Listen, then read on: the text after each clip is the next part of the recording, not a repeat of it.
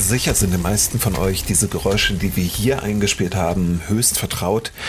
Der gute alte Drahtesel, der ein Comeback erlebt. Am 27. und 28. April wurde Hamburg zum Zentrum für den Radverkehr. Bundesminister Andreas Scheuer stellte den neuen nationalen Radverkehrsplan 3.0 vor und damit auch die Radverkehrsstrategie des Bundes bis 2030. Bis 2023 fördert allein das Verkehrsministerium eine bessere und sichere Infrastruktur für das Rad mit einer Summe von 1,46 Milliarden Euro. Zeit, dass wir einmal einen Blick auf den guten alten Drahtesel werfen und dessen Elektrifizierung.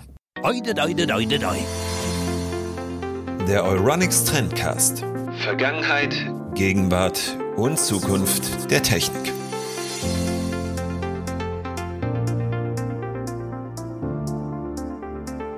Ja, damit hallo und herzlich willkommen zum Oronix Trendcast und zu einer neuartigen Episode, in der wir kurz und knapp über das E-Bike informieren möchten. Also welche Möglichkeiten gibt es, sich ein E-Bike zu kaufen, alte Drahtesel nachzurüsten und wie sind eigentlich die Erfahrungen damit mit dem E-Bike im Vergleich zum klassischen Drahtesel, bei dem ihr in die Pedale kurbelt und nur Kraft eurer Muskeln euch vorwärts bewegt. Es wird auch ein bisschen kürzer und äh, deshalb wollen wir direkt einsteigen. Zunächst einmal etwas zum Begriff des E-Bikes, denn der ist nicht ganz korrekt und präzise. Wenn wir von einem E-Bike reden, meinen wir eigentlich ein Pedelec, also ein Fahrrad, das über einen eingebauten Motor samt Akku verfügt, die im Zusammenspiel mit eurer Muskelkraft das Gefährt auf bis zu 25 Stundenkilometer beschleunigen. Erreicht dieses Fahrrad eine Geschwindigkeit, die darüber liegt, schaltet sich der Motor aus. Das ist eine verkehrsrechtliche Geschichte, denn wenn ihr über 25 Stundenkilometer unterwegs wärt, nur mit Hilfe des Motors, würde es in einer anderen Fahrzeugklasse eingeordnet werden. Und das bedeutet, ihr bräuchtet einen Führerschein. Und das ist eigentlich auch schon der erste Vorteil eines E-Bikes, denn ihr könnt es kaufen, ohne dass ihr euch Gedanken darüber machen müsst, ob ihr über einen Führerschein verfügt oder nicht. E-Bikes gibt es in allen möglichen Varianten. Das klassische Citybike wie auch eine Sportvariante oder auch das geländegängige Mountainbike. Für ein hochwertiges E-Bike solltet ihr ungefähr 2000 Euro einkalkulieren. In den zurückliegenden Jahren hat es zwar öfter einige Billigheimer gegeben, aber die fallen dann bei der Akkukapazität oder dem, was der Motor leisten kann, enorm ab. Weit darunter gibt es eigentlich nur eine Möglichkeit, ein bestehendes Fahrrad aufzurüsten. Darauf gehen wir dann später noch ein. Je besser die Bauteile sind, umso teurer wird es natürlich. Und generell bezahlt ihr also vor allen Dingen für den Akku, als auch den Motor und für die Sicherheit, die dahinter steht. Denn Akku als auch Motor sind Hochleistungsteile, die stark beansprucht sind. Und diese sollten auf alle Fälle hohen Qualitätsstandards genügen. Pedelecs wiegen etwa vier bis zwölf Kilogramm mehr als ein normales Fahrrad und das sollte man auch immer im Hinterkopf behalten, weil durch dieses zusätzliche Gewicht auch die Energie erhöht wird, die das Fahrrad benötigt, um abbremsen zu können. Also auch hier solltet ihr bei den Teilen, die verbaut sind, nicht sparen und das betrifft vor allen Dingen die Bremsen. Auch beim Transport etwa aus dem Keller oder eurer Wohnung im dritten Obergeschoss auf die Straße macht sich dieses Gewicht dann bemerkbar. Was ein gutes E-Bike ansonsten noch auszeichnet, lässt sich mit wenigen Stichpunkten zusammenfassen. Es sollte sich auch ohne zugeschalteten Motor gut fahren lassen. Der Motor muss nicht nur stark sein, sondern auch dessen Sensorik eurem Fahrverhalten entsprechen. Also soll der Motor bereits beim Start reinkicken, soll er euch erst bei sieben bis acht Stundenkilometern auf dem Tacho unterstützen oder nur die 25 Stundenkilometer halten.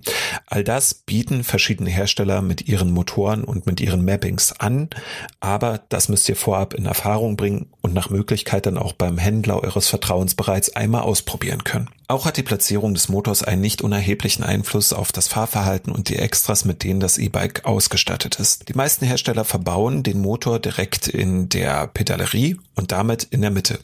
Das ist für den Fahrkomfort ganz angenehm, hat allerdings den Nachteil, dass zum Beispiel Bremsenergie nicht zurückgewonnen werden kann. Diesen Bonus bieten Motoren in der Hinterradnabe, denn dort kann die Bremsenergie wieder zurückgewonnen werden und eingespeist in den Akku. Allerdings ist das Fahrverhalten dort etwas hecklastiger und das Fahrrad neigt auch zum Über- oder Untersteuern, je nachdem wie der Motor dort eingestellt ist und wie viel er wiegt. Generell wie das Fahrrad ausbalanciert ist. Auch hier noch einmal der Tipp, solltet ihr euch für ein E-Bike interessieren, setzt euch mit den verschiedenen Antrieben auseinander und fragt den Händler eures Vertrauens. Es gibt eine Alternative zum Kauf eines vollwertigen E-Bikes, nämlich das Aufrüsten um einen Akku und einen Motor für das bereits bestehende im Besitz befindliche Fahrrad. Ist das sinnvoll? Die Antwort ist ein klares Jein, denn es gilt, dass Komfort vor Ersparnis rangiert. Auf den Preis alleine solltet ihr nicht schielen. Selten führt die Kombination aus billigem Fahrrad und günstigem Nachrüstset zu einem runden Fahrerlebnis. Vielleicht weil der Rahmen das zusätzliche Gewicht nicht halten kann, denn auch für diese Nachrüstsets gilt, dass der zusätzliche Ballast zwischen 4 und 12 Kilogramm betragen kann. Vielleicht aber auch ist es so, dass der Motor zu schnell den Geist aufgibt oder die Reichweite des Akkus nicht euren Ansprüchen genügt. Der Vergleich mit kompletten E-Bikes ist daher zu empfehlen, aber auch die Aufrüstsets untereinander haben ganz unterschiedliche Charakteristika. Das ist vor allem durch die Montage bedingt. Es gibt auch hier diesen klassischen Dualismus zwischen Antrieben, die in der Hinterradnabe oder direkt an der Pedalerie verbaut. Also ein Heck oder ein Mittelmotor. Einige Aufrüstsets bieten aber auch eine Montagemöglichkeit im vorderen Rad an, wobei dort durch diesen Zugeffekt, den man hat, ein leichtes Untersteuern in den Kurven bemerkbar ist. Ein Mittelmotor, also ein solcher Motor, den ihr direkt in der Pedalerie verbaut, der verteilt das Gewicht optimal und trotz des höheren Gewichts ist dort eine Zuladung kaum spürbar. Jedoch erfordern solche Motoren einen sehr starken Rahmen. Die Preisspanne bei den Upgrade-Kits ist enorm. Die Einstiegspreise liegen bei ungefähr 250 Euro aber ein erster Blick aufs Datenblatt solcher Motoren verrät, dass ihr dafür nur das Minimum an E-Tauglichkeit erhaltet. Wirklich sinnvoll sind jene Kits ab ungefähr 900 Euro, also der Hälfte dessen, was traditionelle E-Bikes kosten. Während der Recherche zu einem Trendblog-Artikel mit dem Thema E-Bike bin ich auf Online-Angebote für Nachrüstkits gestoßen, bei denen die einzelnen Sets für um die 113 Euro zu haben waren. Und ich muss ganz ehrlich sagen, dass für mich so ein bisschen Bauchschmerzen bereitet, wenn ich ein sehr billiges und damit meine ich nicht günstiges Angebot sehe, bei dem das Datenblatt mir nicht sagt, welche technischen Parameter das Set nun erfüllt und auch die einschlägigen Siegel fehlen. Und deshalb können wir nur davon abraten, solche Sets zu kaufen, weil diese qualitativ minderwertig erscheinen. Wir können aber auch in diesem Zusammenhang auf ein Unternehmen verweisen, das in Ostdeutschland mittlerweile für Furore sorgt und es sich zum Ziel gesetzt hat, möglichst viele Bikes nachzurüsten mit einem E-Motor. Und an dieser Stelle dürfen wir begrüßen einen der Gründer des Zwickauer E-Bike-Unternehmens Pendix, Thomas Herzog. Hallo, Herr Herzog. Hallo, einen schönen guten Tag, Herr Windorf. Ja, ganz einfach, weil ich einfach mal annehme, dass viele Hörerinnen und Hörer noch nie vom Pendix gehört haben. Was ist Pendix und wo kommt der Name überhaupt her? Also Pendix selber ist ein Hersteller von elektrischen Fahrradantrieben, erstmal global betrachtet. Und der Name Pendix, muss man sagen, ist schon eher ja, ein Fantasieprodukt, äh, so eine Verbindung ein bisschen aus Cross, Pedal und Antrieb, also Drive und so ein bisschen ein Fantasieprodukt, wie gesagt. Ähm, wir sind ja seit 2015 auf dem Markt, haben äh, europaweit äh, ca. 1200 Fachhändler, die wir beliefern. Und der Fokus ist eben ganz klar auf der Nachrüstung von bestehenden Fahrrädern, ähm, wo man zum einen über den Fachhandel gehen kann und zum anderen aber auch als versierter Privatkunde über unseren Online-Shop bestellen kann. Und äh, unabhängig von der Nachrüstung bieten wir aber auch Antriebe im OEM-Bereich an. Ähm, das heißt, äh, Fahrradhersteller beziehen unsere Antriebe, um eben neue Fahrräder auszurüsten. Und da haben wir Beispiele wie die Firma Santos aus Niederlande oder United Cruiser in Frankreich oder auch Moody oder Hagelmann in Deutschland, ähm, die unsere Systeme einsetzen. Und ähm, als letztes auch noch Flotten. Also wir sind im gewerblichen Bereich auch sehr stark unterwegs, um eben Bestandsflotten zu elektrifizieren oder auch neue Fahrräder mit elektrischen Antrieben von uns auszurüsten. Gut, jetzt gehe ich einfach mal davon aus, dass wir gar nicht so viele Business-Kunden hier als Hörerinnen und Hörer mit dabei haben. Und deswegen im Privaten sind Sie also eher fokussiert darauf, Nachrüstsets anzubieten, wenn ich Sie richtig verstanden habe? Genau, also der Fokus ist auf der Nachrüstung von Fahrrädern oder aber wie gesagt auch die Ausrüstung von äh, Neufahrrädern über, über unsere OEM-Partner. Genau. Okay, aber warum haben Sie sich denn auf diese Nachrüstsets konzentriert? Also ich meine, Sie hätten ja auch jetzt ein E-Bike von Grund auf neu entwickeln können. Also uns ging es zum einen einfach mal darum, dass man sagt, ähm, das System sollte erstmal sehr flexibel und auch nachhaltig sein, ne? also dass man wirklich sagt, man kann eben bestehende Fahrradflotten umrüsten und hat aber halt auch eine hohe Flexibilität, zum Beispiel den Antrieb oder auch den Akku langfristig mitzunehmen. Also dass man nicht sagt, wenn jetzt der Akku äh, verschlissen ist, muss das ganze Fahrrad äh, weggeschmissen werden, sondern dass man wirklich halt eine hohe Nachhaltigkeit in der Nutzung haben. Und das Konzept, so wie wir es aufgesetzt haben, erlaubt eben halt auch eine sehr hohe Qualität und Zuverlässigkeit, jetzt rein aufgrund äh, der Einfachheit der Komponenten und hat auch eine sehr einfache Bedienung und Integration. Gut, also ich, wir hatten es bereits im Podcast besprochen, dass es eben diese zwei größeren Varianten gibt, also entweder ein E-Bike neu zu kaufen oder aber das alte Fahrrad damit umzurüsten. Wie flexibel ist das denn eigentlich, dass ich einen Pendix-Antrieb an mein Fahrrad bekomme? Ich sag mal, nach den Erfahrungen, die wir in den letzten fünf, sechs Jahren gemacht haben, kann man rund 80 Prozent der Fahrräder am Markt umrüsten. Ähm, so ein bisschen die Schnittstelle ist immer das Tretlager. Da gibt es einen Tretlagerstandard, der nennt sich BSA. Und wenn dieses Tretlager verbaut ist, dann ist das Fahrrad im Endeffekt auch umrüst geeignet. Ähm, es muss halt dann noch ein bisschen Platz da sein, um den Akku unterzubekommen. Aber wie gesagt, so über den Daumen gepeilt, 80 Prozent der Fahrräder am Markt lassen sich umrüsten mit unserem System. Und das funktioniert dann für Fahrräder mit klassischem Rahmen als auch für Faltfahrräder? Genau, da haben wir zwei verschiedene Varianten. Ähm, ich sage mal, es funktioniert nicht bei jedem Faltdrahtsystem, kommt auch ein bisschen auf den Mechanismus an. Auch bei den gängigen, ne, jetzt mal Prompten ist zum Beispiel halt ein sehr bekanntes, also auch sehr hochqualitatives Faltrad. Da funktioniert das eben mit dem Faltmechanismus auch sehr gut und da kann man eben Standardfahrräder oder auch Falträder äh, mit unserem System nachrüsten. Wo kann ich mich denn informieren, ob mein Fahrrad für einen Pendix-Antrieb kompatibel ist? Also gibt es zwei Wege. Zum einen empfehlen wir logischerweise immer den Weg zum Fachhändler. Ne? Da haben wir eine Anzahl von sogenannten Premium-Partnern. Das sind etwas über 100 Fahrradhändler in Deutschland, die halt sehr mit unserem System vertraut sind, äh, die schon viele Umbauten gemacht haben, auch die ganzen Abläufe sehr gut kennen.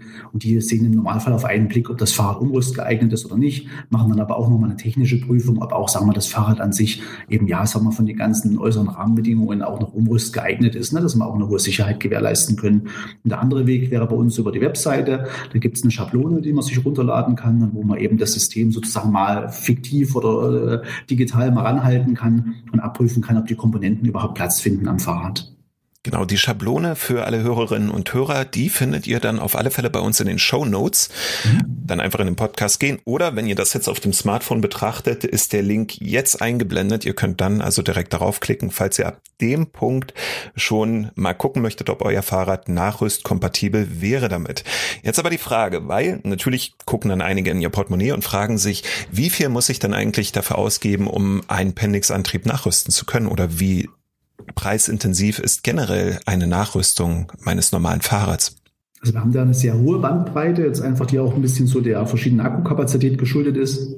Das einfachste System beginnt bei 999 Euro, ist jetzt ein Akku dahinter, ähm, wo man einfach sagen wir, kleinere Pendeltouren in der Stadt damit elektrisch ab, äh, erledigen kann. Und die ähm, aufwendigsten Systeme mit der größten Reichweite liegen sogar bei über 2000 Euro. Also in dieser Bandbreite 999 bis ca. 2200 Euro tummeln wir uns da, wie gesagt, ein bisschen abhängig von der Akkukapazität. Genau, und wir hatten ja das große Vergnügen, im vergangenen Herbst einen Pendix-Antrieb einen nachgerüsteten Pendix-Antrieb, muss ich ja dazu jetzt nochmal spezifizieren, testen zu können. Und das ist ja der neue Motor, den wir getestet haben, mit, glaube ich, 65 Newtonmetern, wenn ich richtig informiert bin. Genau. Und das ist jetzt die einzige Neuerung oder auf was können wir uns denn eigentlich freuen, wenn wir in den kommenden Monaten einen Pendix-Antrieb beziehen? Also das Ziel war bei dieser Überarbeitung des Systems äh, innerhalb der gleichen Abmessungen außen zu bleiben, sodass man auch sagen kann, es gibt eine einfache Variante für bestehende Pendix-Kunden auch auf das neue System abzugraden, na, dass man immer noch die gleichen Komponenten verwendet und einfach den Motor austauschen kann ähm, und dass auch die Händler äh, Richtung Ersatzteile und so wirklich wieder eine sehr nachhaltige äh, Struktur vorfinden. Ähm, wie Sie schon ausgedrückt haben, die größte ähm, Thematik ist sicherlich die Steigerung des Drehmoments auf 65 Newtonmeter, also was circa 30 äh, Prozent ähm, Steigerung bedeutet und damit einhergeht auch aber gleichzeitig eine höhere Effizienz des Systems und man hat jetzt die Möglichkeit, zwischen diesen beiden Varianten auch ein bisschen auszuwählen. Also Sie können entscheiden, ob Sie mehr mit viel Drehmoment fahren möchten oder eben mit einer höheren Effizienz und einer besseren Reichweite dadurch. Das gibt eben dem Nutzer sehr viele Einstellungsmöglichkeiten. Man kann auch die eigenen Unterstützungsstufen jetzt genau konfigurieren. Also wenn Sie Fahrradfahrer sind, der eben wirklich lange Strecken nur zurücklegen möchte, mit ganz wenig Unterstützung, dann können Sie die wirklich bis in, ich glaube, sogar einstellige Drehmomentbereiche runternehmen. Also kann man wirklich extreme Reichweiten generieren, einfach nur mit wenig Unterstützung, dann die einem halt ein bisschen Rückenwind gibt.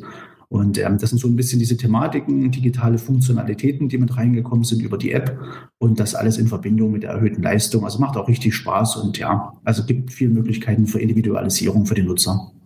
Genau, bevor wir dann auf die individuellen Eindrücke unseres Pendix-Tests noch eingehen, eine letzte Frage an Sie, Herr Herzog, und zwar nach all dieser Corona-Zeit und natürlich auch dem Lockdown und so, wo wird die erste längere Fahrradtour Sie hin verschlagen? Ich werde ähm, um den Bodensee rumfahren. Das ist die nächste Zielstellung. Ich mache das immer so über Himmelfahrt äh, mit einem alten Studienkollege. Wir suchen uns immer unterschiedliche Strecken raus und dann wird es äh, zur Himmelfahrt dieses Jahr einmal um den Bodensee gehen. Danke für das Interview und weitere Infos findet ihr auf pendix.de, jetzt auch hier in den Shownotes eingeblendet und natürlich auch auf dem Trendblog über unseren Test und die Vorstellung der Nachrüstmöglichkeiten. Vielen Dank fürs Gespräch. Vielen Dank, Herr Windorf. Wie eben im Gespräch mit Herrn Herzog erwähnt, hatten wir vergangenen Herbst das große Vergnügen, einen Pendix-Antrieb einmal selbst testen zu können. Und zwar nachgerüstet an einem Mountainbike. Die Eindrücke davon, die fielen eigentlich trotz verschiedener Tester im privaten Umfeld recht eindeutig aus. Es ist eine vernünftige Option für all jene, die nicht das Geld aufbringen möchten, sich ein E-Bike zu kaufen und den bestehenden Drahtesel aufrüsten wollen. Das Fahrgefühl selbst, und das ist jetzt mein eigener Eindruck für kürzere Fahrten innerhalb der Stadt, ist ein bisschen ungewohnt, weil sobald, wie man in die Pedale getreten hat, direkt gemerkt hat, wie das Fahrrad einen anschiebt oder in eine Richtung zieht. Und ich habe das ein bisschen so verglichen mit Fahrradfahren lernen, wenn die Eltern einen noch angeschoben haben und dann urplötzlich loslassen. Zunächst war dieses von einem E-Motor unterstützte Fahren sehr ungewöhnlich, aber nicht unangenehm. Also das möchte ich auch davon dann noch einmal trennen. Und es stellte sich sehr bald ein Gewöhnungseffekt ein. Das war das Interessante dabei. Würde ich mein bestehendes Fahrrad um einen Penix-Antrieb nachrüsten? Ja, definitiv. Und ich glaube, das werde ich auch diesen Sommer machen, denn in den zurückliegenden Monaten, die ich genau wie die meisten von euch vermutlich keinen richtigen Urlaub machen konnte oder so, ist das Fahrrad für mich so ein Ausdruck von Freiheit. Und zwar die, mich einfach in Sattel schwingen zu können, nicht abhängig zu sein von Auto, Bus oder Bahn, sondern einfach schnell von A nach B zu kommen. Und wo wir von Freiheit reden oder von der Freiheit auf dem E-Bike, darf ich an dieser Stelle begrüßen den Chefredakteur des Trendblog, Jürgen. Moin, Jürgen. Hallo Daniel, ich grüße dich. Ich grüße dich auch. Unser großes Thema heute sind ja E-Bikes und ich dachte, es wäre ganz gut, dich mal reinzuziehen, weil du ja in einem Selbstversuch, in einem Experiment mit einem E-Bike weite Strecken geradelt bist. Wann war das und wohin bist du unterwegs gewesen? Ähm, das Wort Selbstexperiment ist natürlich äh, schön formuliert. Im Grunde war es ein Urlaub. Ähm, ich, ich bin ähm, vergangenes Jahr, als äh, die Corona-Zahlen sehr niedrig waren und man überall noch hinreisen konnte, lange ist her, schön war die Zeit, bin ich mit dem E-Bike ähm, in die Schweiz gefahren und durch die Schweiz äh, kurz nach Italien rein und dann am Rhein wieder zurück. Also insgesamt bin ich den ganzen Rhein abgefahren, nicht in einem durch, sondern in mehreren Etappen, also ein Stück von Bonn nach Basel und dann von der Rheinmündung, nee, von der Rheinquelle, Entschuldigung, von der Rheinquelle bis wiederum nach Basel mit dem Zug zurück und am Ende nochmal das restliche Stück von Bonn bis Hoek van Holland in den, äh, ja, in Holland. Genau. Der Bericht von dir, der wird auch hier in den Show Notes mit verlinkt. Also ihr könnt euch das dann auch durchlesen, was Jürgen da gemacht hat und wie er geradelt ist. Aber für all jene, die jetzt gerade nicht auf den Link klicken können oder einfach nur den Podcast hören, würde ich ganz gerne wissen, ob du ein echtes E-Bike oder ein Nachrüst-E-Bike dafür genutzt hast. Ich habe mir im vergangenen Sommer ein E-Bike gekauft, also ein richtiges E-Bike, mit wo ein Motor schon drin war. Ich finde, du hast das ja mal beschrieben auf dem Blog, ähm, die Möglichkeit, ein äh, E-Bike nachzurüsten, auch sehr interessant. Das kann man gut machen, wenn man schon ein tolles Fahrrad hat und das noch elektrifizieren möchte. Aber so ein Fahrrad hatte ich nicht. Ich hatte nur so ein altes, ja, semi-gutes, normales Fahrrad, in dem ich schon lange nicht mehr glücklich war. Und da habe ich gedacht, nee, jetzt holst du dir mal so ein richtiges E-Bike. Mhm. Und ja, weil auch diese Frage sehr oft aufkommt. Ich habe mich so in den Foren natürlich belesen, auch bei den ganzen Fragen mal geguckt, was ist die Frage, die man am meisten stellt. Und dort habe ich auf Reiseblogs folgende Frage gefunden, nämlich wie managt man eigentlich eine so lange Reise mit dem E-Bike? Weil der Akku ist ja irgendwann leer. Also wie hast du deine Etappen geplant? War das instinktiv? Hast du gesagt, du radelst dann trotzdem einfach so weiter oder hattest du vorab so kalkuliert, dass du immer mit einer Akkuladung bis zu einem bestimmten Punkt X durchkommst und dann dort rastest?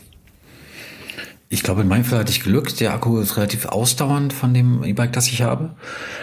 Ähm, ich hätte es vorher gemacht, bevor ich wirklich auf die Tour gegangen bin, habe ich äh, mal geguckt, also ein paar Testfahrten gemacht. Erstens, wie weit komme ich eigentlich? Äh, zweitens, wie weit kommt der Akku und wie weit kommen wir beide zusammen? Ähm, ist natürlich nicht so, dass man dann auf höchster Stufe die ganze Zeit fährt, dann wäre der Akku auch sehr schnell leer. Ähm, nach einer gewissen Zeit pendelt sich das ein. Fährt man mehr auf äh, Stufe eins oder zwei von vier, wie das in meinem, äh, im Falle meines E-Bikes ist. Und ja, ähm, so, so kommt man dann nach einer Zeit ähm, ungefähr dahin, wie, wie weit man es schafft. Die meiste Zeit, also zumindest äh, bis ich in die Schweiz kam, wo es auch langsam so ein bisschen bergiger wurde, ging es relativ glatt geradeaus. Es gab nicht viele Steigungen, also äh, waren die Strecken meist flach und es hing nur ein bisschen vom Wind ab. Und ähm, da teilt man sich so meistens so ein bisschen ein, wie lange man durchhält und wie lange auch der Akku durchhält. Also ich kam nachher ungefähr meistens so auf im Schnitt auf 100 Kilometer am Tag. Es ist ja eine ganze Menge, ne? Und mehr, was das Datenblatt eines E-Bikes so typischerweise mit angibt. Ja, würdest du denn diese Art von Urlaub dieses Jahr wiederholen? Wenn oh, es sich anbietet, natürlich. Ja, äh, das ist eine gute Frage. Ich habe das im letzten Jahr so gemacht, dass ich dann wirklich auch auf Campingplätzen immer untergekommen bin. Ich hatte ein Zelt dabei und eine Campingausrüstung eine Rezeption, wollte ich sagen. Ne? Also ähm, oft haben Campingplätze in der Rezeption ähm, so einen kleinen, kleinen Warteraum, wo man das Akku, äh, wo man den Akku ähm, auch direkt laden kann. Oder auf dem Campingplatz selbst gibt es oft auch Stromanschlüsse und da ist es meist kein Problem, den Akku auch wieder aufzuladen. Und ähm, ja, wir müssen mal gucken, wie es mit Corona jetzt weitergeht. Ne? Ob wir, wir nehmen es, glaube ich, so ein bisschen selbstverständlich wahr, dass, dass wir glauben, im Sommer ist das alles schon vorbei und es gibt wieder so niedrige Zahlen wie im letzten Jahr. Da müssen wir, glaube ich, erstmal abwarten, was wirklich so kommt oder ob wir dann alle schon geimpft sind. Ähm, wir werden sehen.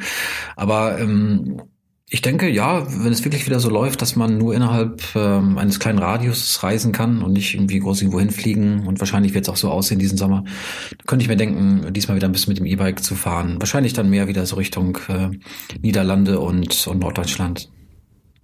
Genau, also damit wäre auch meine letzte Frage, die ich hier jedem Gast in dieser Folge stelle, beantwortet. Also du würdest dann mehr in den Norden fahren, also zu unseren Nachbarn, wenn das hier alles vorbei ist und du dann ja, mit, mit einem befreiten Kopf, sage ich jetzt mal, wieder in den Urlaub fahren kannst. Mhm. Ja, auch das ist ja so ein, ein persönliches Ding, ne? Wohin, wohin zieht es einer am meisten, wo möchte man am liebsten Urlaub machen? Ich habe mich letztes Jahr so ein kleines bisschen in, in Holland verliebt oder Entschuldigung, in die Niederlande verliebt. Ähm, auch weil ich, weil ich schon ähm, ja diesen, diesen kleinen Abstecher noch gemacht habe, den, den letzten Teil des Rheins da auch noch lang zu fahren. Das ist ein wunderschönes kleines Land. Und ich habe dann auch angefangen, die Sprache zu lernen, wo ich jetzt seit einem knappen halben Jahr dabei bin. Ein bisschen was, ja, kann ich vielleicht schon schon sagen und ein bisschen mit den Leuten noch sprechen. Ein bisschen mehr als Rude Dach. Und ähm, deswegen habe ich gedacht, ja, okay, erkundest du mal das Land. Also meistens fährt man ja nur an die Küste oder äh, nach Amsterdam. Es gibt aber sicher noch viel mehr zu sehen und das würde ich mir ganz gerne mal anschauen. Ja, aber ich denke mal, jeder weiß, wohin er am liebsten fährt. Ne? Ähm, und ich glaube auch, dass jeder weiß, äh, oder man hat so ein ziemlich gutes Gefühl dafür, was man als erstes wieder macht, wenn Corona in Anführungszeichen vorbei ist. Vielleicht lesen wir dann einen weiteren Bericht dafür. Ich danke dir, Jürgen, für deine kurzen Eindrücke und für deinen Abstecher hier bei uns im Trendcast. Ja, sehr gerne. Mit Blick auf die fortgeschrittene Zeit müssen wir langsam zu einem Ende dieser Trendcast-Episode kommen. Und das ist für mich persönlich etwas schade, weil man so viel mehr über das Thema E-Mobilität und E-Bike im Speziellen sagen und berichten könnte. Und ja, in dieser Episode konnten wir bloß an der Oberfläche kratzen.